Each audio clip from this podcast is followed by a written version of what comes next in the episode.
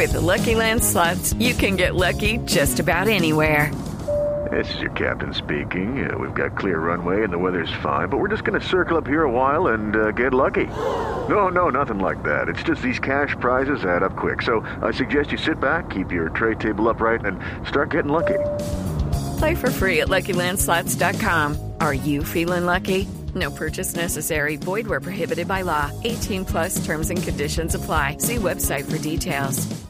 Queda ahí atención porque hay noticia de última hora. Vamos a Barranquilla. Acaba de aparecer uno de los colombianos que estaba dentro de la cifra de desaparecidos, es decir, ya solamente serían cinco los connacionales que no aparecen en Nepal.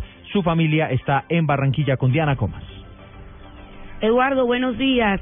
El desaparecido, que hasta hace pocas horas ya saben que está en buen estado de salud, es Miguel de Jesús Mejía Bedoya, de 55 años, quien nació en Medellín, pero ha vivido la mayor parte de su vida aquí en Barranquilla, donde se desempeñó como maestro de arte dramático en la Universidad del Atlántico y la Universidad Autónoma del Caribe.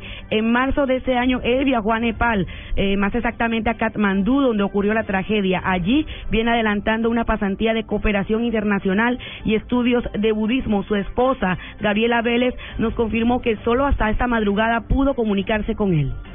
Él está ubicado como en una parte en un sector céntrico de la capital. Como hay una diferencia de 11 horas, entonces apenas se había podido comunicar anoche como a medianoche se pudo comunicar conmigo, o sea, siendo medianoche acá en Colombia. Se encuentra bien de todas maneras, se encuentra bien a pesar como de la situación difícil.